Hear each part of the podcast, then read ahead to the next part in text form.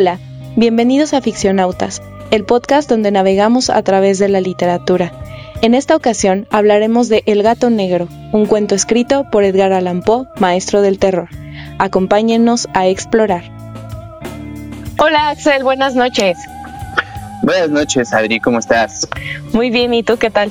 Ahora estoy contento porque tenemos, para salvarnos tenemos a los gatos, porque hablamos de ratas, ahora hablamos de gatos, otra vez. Sí, claro, tuvimos que regresar a los gatos por miedo a las ratas. ¿Qué vamos a hablar hoy? Hoy vamos a hablar de El gato negro de el señor Dios Edgar Allan Poe. Maestro del relato corto, gente de mucho mundo, y así, y así. Maestro de todo, ¿no? Del relato corto, del género policíaco, del terror. Una gran eminencia. De la poesía, claro, sí una total este, eminencia en la literatura, el señor Edgar Allan Poe. Y creo que, debimos empezar por aquí, nuestros, nuestro mes especial, porque este señor fue el que puso de moda escribir y tratar de hacer eso un modus vivendi. Claro, sí, es justamente lo que iba a decir, que ahorita estábamos comentando que debimos iniciar nuestro especial con el señor Poe, pero también viéndolo por el lado amable, este, pues es casi nuestro estelar, ¿no? De este mes. Entonces se va acercando en, en nuestra dinámica del terror, se va acercando a lo que es cada vez más terrorífico. Entonces. Más, del otro lado, más sobrenatural. Claro, más fuera de nosotros. Bueno, pues el señor Edgar Allan Poe nació en 1809. Eh, sus papás eran actores y cuando él estaba muy chiquito, su papá abandona a su mamá y su mamá también muere, ¿no? Bueno, no también, su papá, quién sabe, ya no supimos, fue por la leche, quién sabe, pero su mamá muere eh, cuando él tenía dos años eh, de tuberculosis. Y pues eh, al morir su madre, él es separado de sus dos hermanos y se va a vivir con la familia Alan, que eran personas de una situación socioeconómica bastante acomodada. Sí, pero no se llevaba también con su nuevo padre. Entonces, el temperamento de Edgar Allan Poe, iba a decir Edgar, pero me siento bien igualado diciéndole Edgar o el, Borges y así a los autores cuando no, ¿verdad? No estamos para eso. Me refiero a Edgar Allan Poe. Tuvo problemas con su, con su nuevo padre y de allí lo mandaron. ¿A dónde lo mandaron? Pues lo mandaron a estudiar lejos, ¿no? Lo mandaron a estudiar a Virginia. Este, y sí, de hecho, eh, pues también muere, ¿no? Su madre adoptiva. Y cuando muere, pues el papá lo, pues totalmente lo desampara, ¿no? Eh, que realmente nunca lo quiso. Este tenía un temperamento, como bien decías, Axelito, bastante complicado, ¿no? Este Po. Ay, yo sí bien igualada, este Po. Y bueno, él era bebedor, era adicto y era jugador. Entonces, quiérase que no, eh, pues esto no parecía, no le parecía a su familia, ¿no? También, por eso empezaban a, hacerlo a un lado. Tenía una deuda bastante grande, muy joven. Este, era tremendo el señor Poe, era tremendo. Pues sí, lo, de los de los que llaman poetas malditos, pero un poeta maldito que se puede decir que por su talento y y las cosas alrededor de él, su vida no era precisamente agradable o buena. Entonces tampoco creo que hay que hay que hacer la acotación de que no por ser bebedores son buenos poetas. Claro. Eh, más bien, pues es, dicen, yo escuché ahí a alguien que decía que pues es difícil que alguien tenga tanto talento siendo bebedor y cosas así, ¿no? Pero bueno, solo quería hacer la anotación de que no por ser bebedores, no por ser bebedores es buen poeta, ¿no? Sí, claro, porque no vaya a ser que andemos aquí este, promocionando eh, la borrachera, ¿no? Bueno, Poe se alista en 1830 en la Armada, pero pues igual me lo corren, ¿no? Un año después, también por esta misma actitud tremenda que tenía.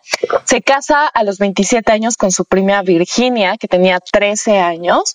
Eh, y bueno, aquí es importante aclarar dos cosas. Uno, que en tiempos de Poe era totalmente legal el casarse con el primo, hoy no muchachos, tampoco estamos promocionando esto.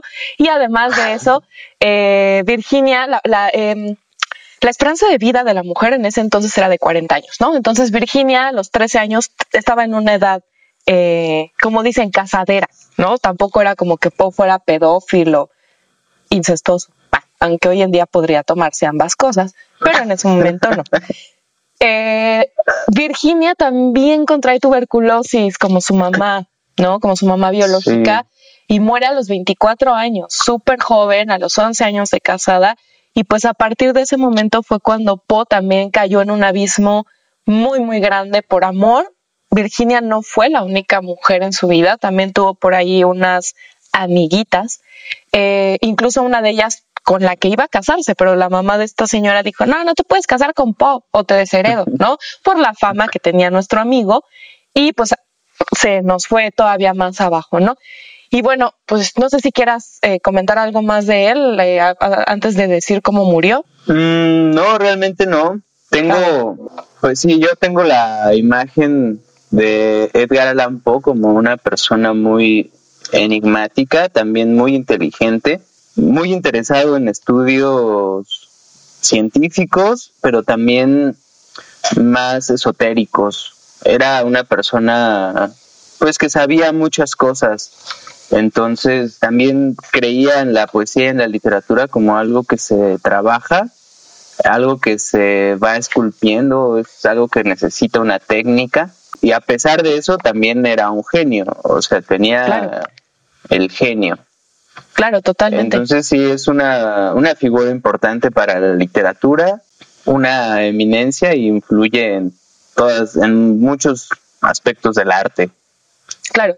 Algo también importante de recalcar es que Poe eh, alcanzó la fama estando vivo, ¿no?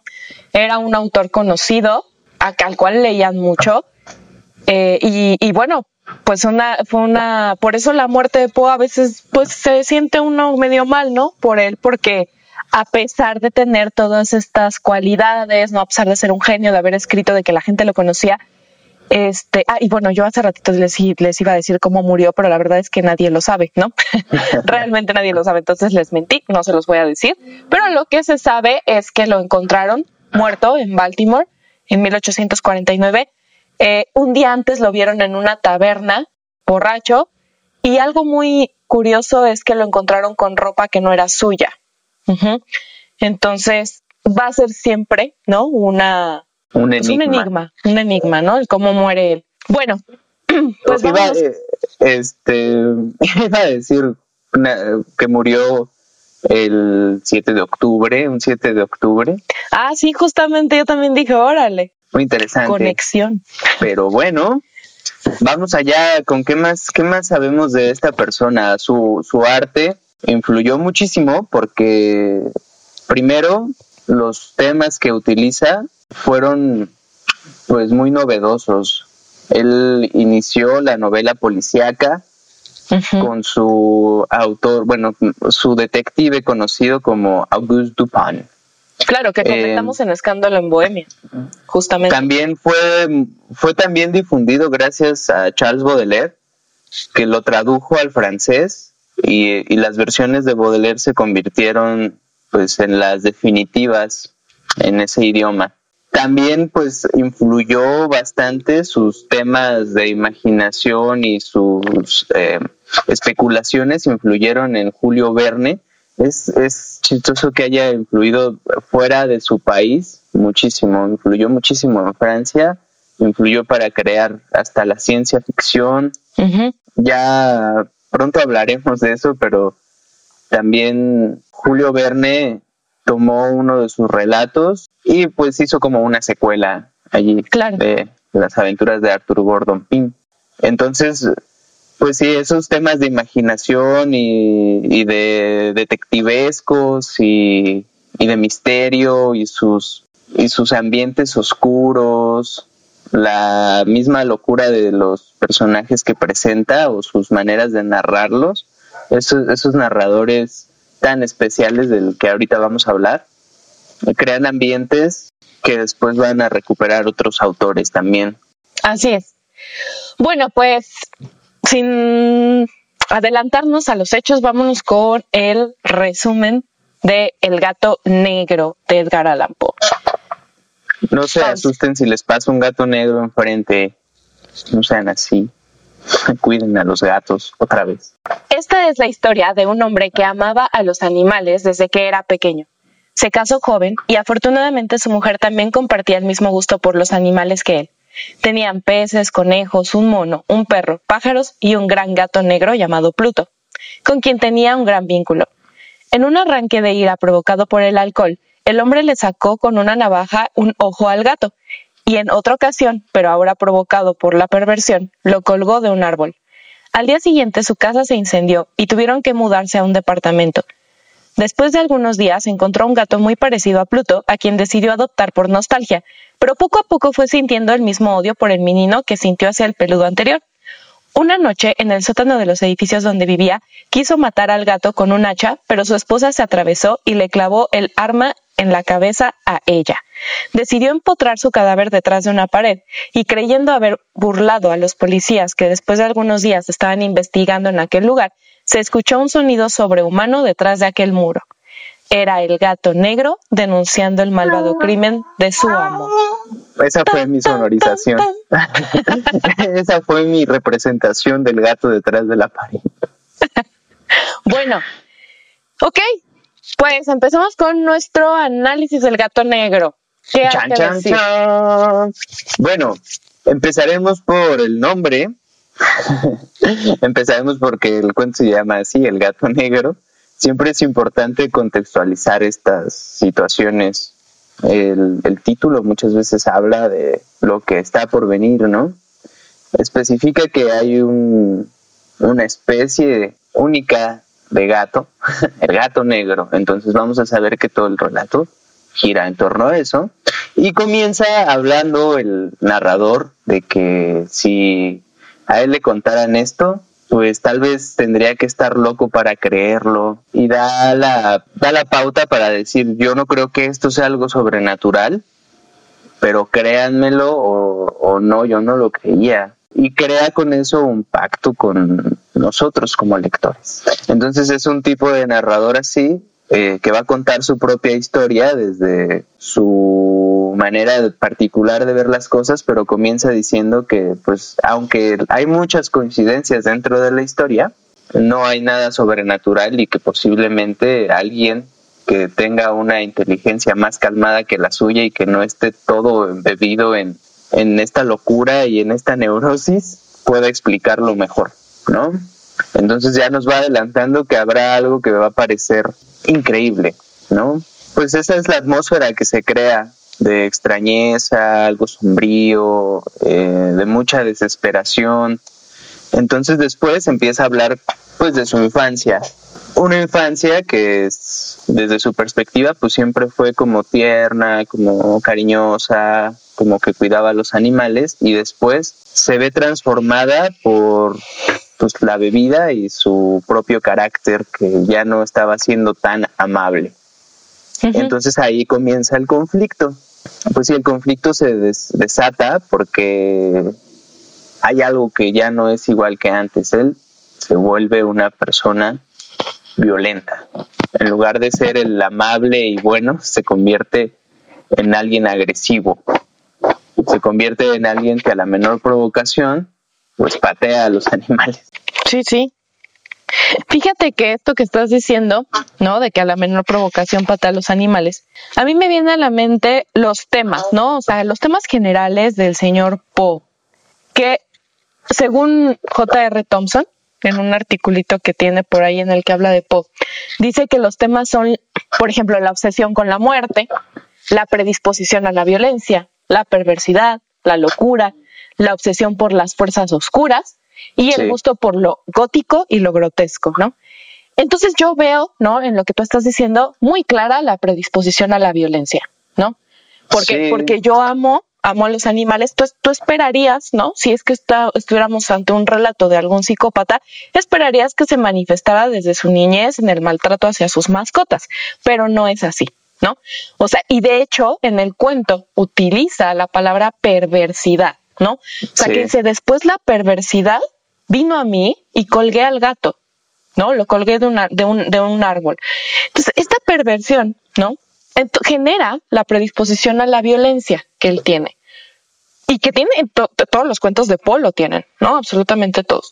Pero no hay algo realmente que el gato, bueno, lo mordió, sí es cierto, no lo dije en el resumen porque no quería echar de cabeza al gato.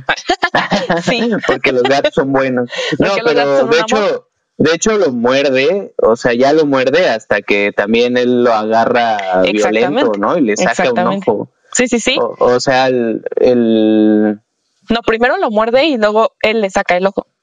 Pero lo muerde porque llega borracho y lo agarra como que violentamente y el gato así como... Como son los gatos, ¿no? los agarres bonito o feo, te muerden. son gatos. Sí, pues sí, el, me, me, gusta porque de hecho este cuento contiene todos los tópicos que hay en, en Edgar Allan Poe Totalmente. Eh, desde el principio él dice como, bueno, el narrador habla de que no, tal vez no haya nada sobrenatural en esto, pero cuál es la situación que podría resultar extraña es que él, él ahorca al gato, como dices, porque se ve embebido, se ve poseído por la perversidad y habla de que todos los seres humanos tenemos cierta tendencia a lo perverso y que en ese momento él sintió pues esta tendencia y ahorcó al gato. Entonces, después eh, va a sus aventuras de a buscar un nuevo de burdel en burdel o de oscuridad en oscuridad. Va a buscar un nuevo gato que reemplace al que ya tenía y lo encuentra es que está chistoso porque es como de burdel en burdel, ¿no? Y te imaginarías que una persona buscaría alguna mujer o algún hombre. Pero no, está buscando un gato. Alguien que reemplace, sí. Eh, y lo encuentra y dice, bueno, se parecía un poquito cuando yo lo recogí, pero lentamente pues fue cambiando. Yo no quiero decir que este nuevo gato estaba poseído o era el mismísimo Pluto, pero eh, está como raro, ¿no? Y tiene, además, la cosa extraña era que tenía una marquita blanca en el cuello y esa marquita se convierte, al principio no tenía una forma definida, pero después, conforme va avanzando y está con él, la marquita se convierte justo en esa, en esa horca. Eso y aparte, el, este nuevo gatito se saca un ojo. Entonces ya es como la reencarnación o la posesión. Pero el, narrador dice, pues yo no voy a, yo no voy a decir que hay algo sobrenatural, simplemente es la cadena de hechos que, que pasaron y no me voy a ver tampoco en la debilidad de decir, porque cuando ahorca el primer gato, eh, se incendia su casa. Entonces, no me voy a ver en la necesidad de caer en esta eh, relación de hechos, ¿no? Ajá, en esta superstición de que fue porque ahorqué al gato. Pero casualmente apareció allí en el, en el fondo este, la silueta del gato ahorcado y trata de darle una explicación natural otra vez. Trata de decir, no, pues es que alguien lo aventó mientras estaba eh, lo vieron allí ahorcado y lo aventó y entonces mientras incendió provocó que justo esa parte de la pared no tuviera, tuviera la forma del gato que ahorqué. Y no hay una relación entre que, entre mi crimen y esta, esta tragedia. Y no me voy a ver en esa superstición. y, bueno, finalmente eso también es una manera de narrar y de hacer como entrar en este mundo de duda entre si los hechos que están pasando son algo natural o corresponden totalmente al mundo de lo sobrenatural, de lo extraño. Si el gatito que encontró, pues él dice que no, pero pues puede ser que tengamos esa, que se cree ese, ese ambiente en el que pues todas las relaciones sobrenaturales llevan a tanta tragedia en este cuento. Claro. Fíjate, no, lo que estás diciendo me parece bien este chistoso porque yo siento y una vez tú y yo hablábamos de esto. De eh, cuando están enjuiciando a Norman Bates de psicosis de Hitchcock y el psiquiatra dice, pero no, la mamá, ¿no? Y entonces trata de darle como una explicación este, lógica, pero no suena lógico para las demás personas que están ahí. Y al contrario, ¿no? De este psiquiatra, el narrador del gato negro, quiere irse a lo lógico todo el tiempo, ¿no? Y todo el tiempo te está diciendo, yo no estoy diciendo que tenga que ver, pero pasó esto, ¿no? Y esto es muy, esto es muy de pop, es muy, porque mira, o sea, están todos los temas en el gato negro. Está la obsesión por la muerte porque mata a la, a la esposa, ¿no? La predisposición a la violencia porque le pega al gatito, la perversidad también, está la locura a lo mejor, ¿por qué? porque al principio... Ajá, la locura a lo mejor porque pues al principio veía una mancha blanca y luego fue una soga. Y al principio el gato te, no, pues, no vio y después el gato ya no tenía un ojo, ¿no? Entonces ahí un poco juega con este tema, ¿no? Pero finalmente la lógica a la que regresa Po siempre te advierte. Yo no te estoy diciendo que esto sea sobrenatural. A mí me hace pensar mucho en lo que él decía de lo que era crear un cuento. Y decía, cuando tú vas a crear un cuento, tú ya te sabes el argumento. O sea, tú te sientas a escribir sabiendo el argumento. No es que digas, ah, saber pues qué sale ahorita, ¿no? Y, y decía, tú tienes que desmenuzar el argumento como un problema matemático. O sea, con toda la lógica del mundo. Y el texto es muy claro en los hechos. No, regresa todo el tiempo a decirte. Y entonces este hecho vino después de este y después de este y después de este, ¿no? Eh, hay, hay, una, hay una forma, ¿no? De, de leer a Po, ¿no? Que, que bien puede ser.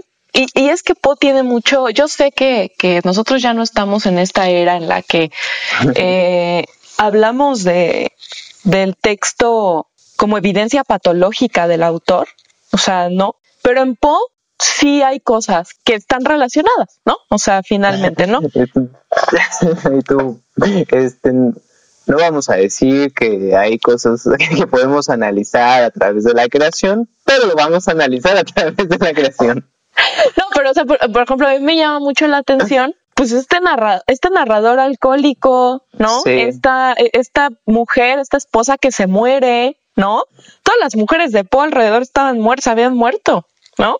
Entonces sí me parece eso como que importante de, de, de tomar en cuenta. Pero había, hay algo también que está, es la otra parte que Cortázar dice, ¿no? O sea, porque Cortázar tradujo a, a Poe y decía, hay dos formas de analizarlo, sí, esta cuestión patológica que no está bien, y la otra que es desde lo anormal. ¿Por qué? Porque había una anormalidad en Poe, tanto contextualmente como poéticamente porque Poe no estaba relacionado con los autores de su época, por así decirlo. ¿No? O sea, los autores de su época buscaban quizá un nacionalismo, lo que sea, pero lo que él hizo fue centrarse en el hecho literario. ¿no? O sea, fue, fue exactamente lo que hizo. Entonces, a mí me llama la atención esto en el gato negro, porque lo más importante del gato negro no son los hechos, no es la muerte de la esposa, sino es el hecho del gato. ¿No? O sea, el hecho literario es el gato y por eso así se llama el nombre, eh, por eso así se llama el título, ¿no? o sea, justamente lo que venías tú diciendo al inicio, o sea, hay que empezar, ¿no? Desde ahí. Y bueno, pues sí, totalmente yo creo que, que, que Paul lo que está haciendo ahí es, es este, manejar el hecho literario como en forma de gato, ¿no? Porque el hecho literario muta, se construye, reencarna, ¿no? El, el hecho literario en cada ficción está reencarnando, lo desmenuza acción por acción, hecho por hecho. Sí. Y no lo lleva a una interpretación, que eso es lo más valioso. No lo lleva a una interpretación.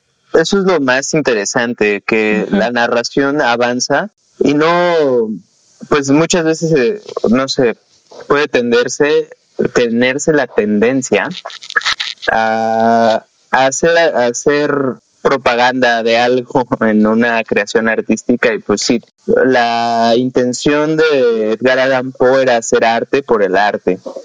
Eh, muchas veces pues ya ahorita me voy a meter en problemas. Obviamente lo que estoy diciendo pues puede debatirse y todo. Yo lo que trato de decir es que en Edgar Allan Poe la, el arte era por el arte mismo. Muchas veces se puede caer en la se puede caer en la tentación de hacer propaganda de algo, ¿no? En, una creación. Eh, y en un cuento poner demasiado entusiasmo en dar una concepción del mundo, en, en, explicar algo. Aquí no hay eso, o sea, aquí no te está diciendo hazte no te está diciendo cree en esto o cree en aquello. Aquí hay una narración y aquí hay un cuento y aquí hay algo extraño que está pasando en el mundo y eso es lo interesante y esto es lo que tienes que ver. No, no, no como dices, no hay un nacionalismo, una intención detrás como propagandística o lo que sea. Me, me, a mí me encanta porque ahorita que dices que justo el gato es el tema, Incluso ya llevándolo como a esta parte, el gato se llama Plutón o, Pluto, eh, que pues ese es la, el símbolo del, del, de Plutón, como la idea de la muerte y el final de un ciclo. Eh, y que aparte pues hay una reencarnación. Apenas estaba leyendo un cuento que se llama Morela, pues Edgar Allan Poe, igual, pero también toca ese tema de la reencarnación de cómo al principio cuando una madre muere, Morela muere, eh, ya estoy hablando de otro cuento, pero bueno, pero es para explicar esta parte. Morela muere y da a luz y entonces la niña que nace va creciendo como súper rápido, o sea, es algo sobrenatural y se convierte finalmente, se transforma, hace una metamorfosis hasta llegar a ser la Morela anterior. Y aquí pues el gato tiene esta misma transformación. Muere y luego paulatinamente va cambiando hasta llegar a convertirse en un gato idéntico, con la particularidad de esa seña que lo mató. Entonces también ese, ese gato va a ser quien sentencia al final al, al criminal, a este narrador, a este personaje, porque pues sí, el final es así. Él va entrando, en, él va, va saliendo del sótano donde, donde emparedó a su esposa. Me da mucha risa decir emparedado porque es como, era un emparedado de señora.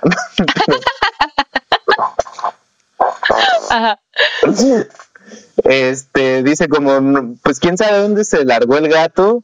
Yo me sentí tranquilo porque me da mucha risa esta parte, perdón.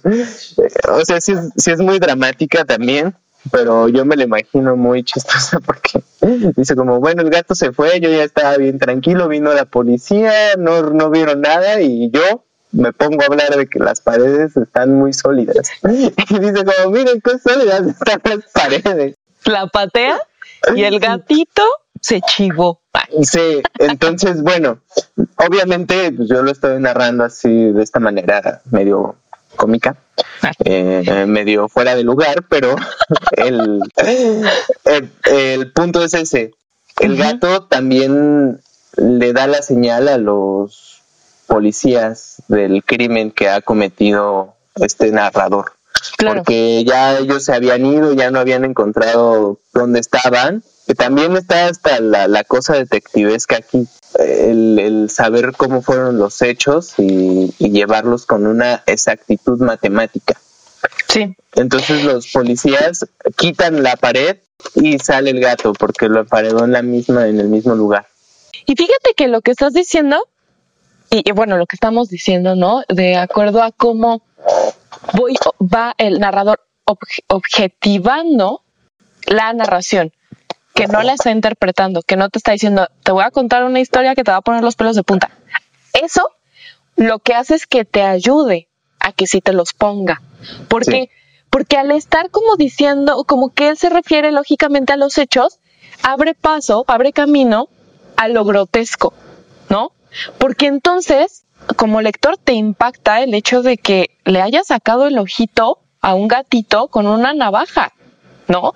Te impacta que lo haya ahorcado en un árbol. Te impacta imaginarte a él con un hacha en las manos, queriendo matar a un gato y, clavándole el hacha a media mollera a su esposa, ¿no? Eso es, y, este, este tipo de elementos, ¿no? Los logra Po. O sea, a mí me parece increíble porque lo que hablábamos en Los gatos de Ultar, la diferencia entre terror y horror, y que el cine se hace mucho del horror para causar terror porque es lo abyecto, pero Paul lo logra sin hacerle caso, sin decirte, aquí te va un hecho terrorífico, te ponen los pelos de punta total. Sí. ¿no? Por eso es el maestro. Por eso El maestro el señor es el todos. maestro del terror. El mero, mero, maromero. Así es. El enchilame está. Este. Ok, muchas gracias por nuestro lenguaje culto en nuestro podcast de cultura y de difusión de la literatura. Bueno, Axelito, pues algo más que quieras comentar. No, vamos a leer a Poe, hay que revivirlo. Seguramente está por allí eh, reviviendo muchas vidas, yo qué sé, reencarnando, teniendo un doppelganger. ¿Quién sabe? Nada, eso es lo que me gustaría pensar, pero pues hay que, creo que hay señas de él en todos lados, en el cine con Hitchcock, el cine de terror, este, en la cultura popular, pues ha inspirado música, ha inspirado cine, ha inspirado poetas de otras generaciones. eh, entonces hay que leerlo siempre, hay que mantenerlo vivo en la memoria. O sea, creo que es un autor bastante leído también, Mm, claro. todavía. Y ya, Ok, sí, claro. Poe es uno de los autores más prolíficos que ha tenido el mundo desde mi punto de vista y claro, hay que leerlo todo. En Poe vale la pena desde mi punto de vista. Entonces, sí, eh, hay que leerlo. la recomendación es lean El Gato Negro, lean Hop Frog, lean Morella, así como que este men tiene todo lo que... Cómprense las obras completas de, de Edgar Allan Poe y Mi cumpleaños es el 21 de enero y nada más tengo un libro bien feo de Edgar Allan Poe, eh, o sea, no por el contenido, sino por la edición. Entonces, si alguien ahí afuera quiere hacerme la merced de regalarme algo en mi cumpleaños el 21 de enero, que sea de Edgar Allan. Muchas gracias. Muchas gracias, Axelito. Y bueno, pues nos vemos la siguiente semana. Les tenemos un- una sorpresa grande. Increíble, increíble. Vamos a hablar de brujas, vamos a hablar de cosas bien locas y tenemos la sorpresa mayor del mes. Tenemos a nuestro invitado especial. Espérenlo, es una sorpresa, pero recuerden que cada final del mes vamos a tener un invitado y este mes tenemos a una persona grandiosa que les va a encantar a todos. Entonces, Increíble. bueno, pues esperen eh, el próximo episodio y descansen, ficcionautas. No No se lo pierdan. pesadillas. O se los va a comer un gato. Adiós. Y en el próximo episodio hablaremos del pueblo blanco de Arthur Magén junto con alguien muy especial. Puedes escucharnos en Spotify, Google Podcast y Apple Podcast. También seguirnos en nuestras redes sociales de Instagram y Facebook. Nos encuentras como Ficcionautas en Periplo. Gracias por escuchar. Hasta la próxima, Ficcionautas.